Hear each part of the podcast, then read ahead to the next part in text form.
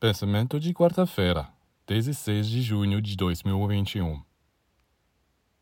Todas as doenças, sejam elas quais foram, têm sua origem em elementos estrangeiros que permitimos que entrassem em nosso organismo físico e nosso organismo psíquico. E como esses elementos são estrangeiros, eles causam desordens. É suficiente afastá-los e tudo é restaurado. É por isso que a pureza é tão importante para a saúde mental e física do homem. A pureza, ou seja, a rejeição de todos os elementos estranhos ao bom funcionamento do organismo. Infelizmente, assim que os humanos ouvem a palavra pureza, eles fecham os ouvidos.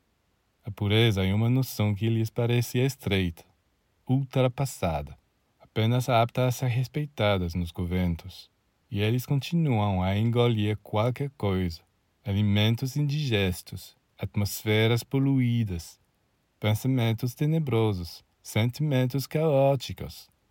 Quando eles entenderão que são essas impurezas que criam todo tipo de problemas neles, deixe-os trabalhar na pureza e serão mais saudáveis, mais inteligentes, mais sábios e mais fortes.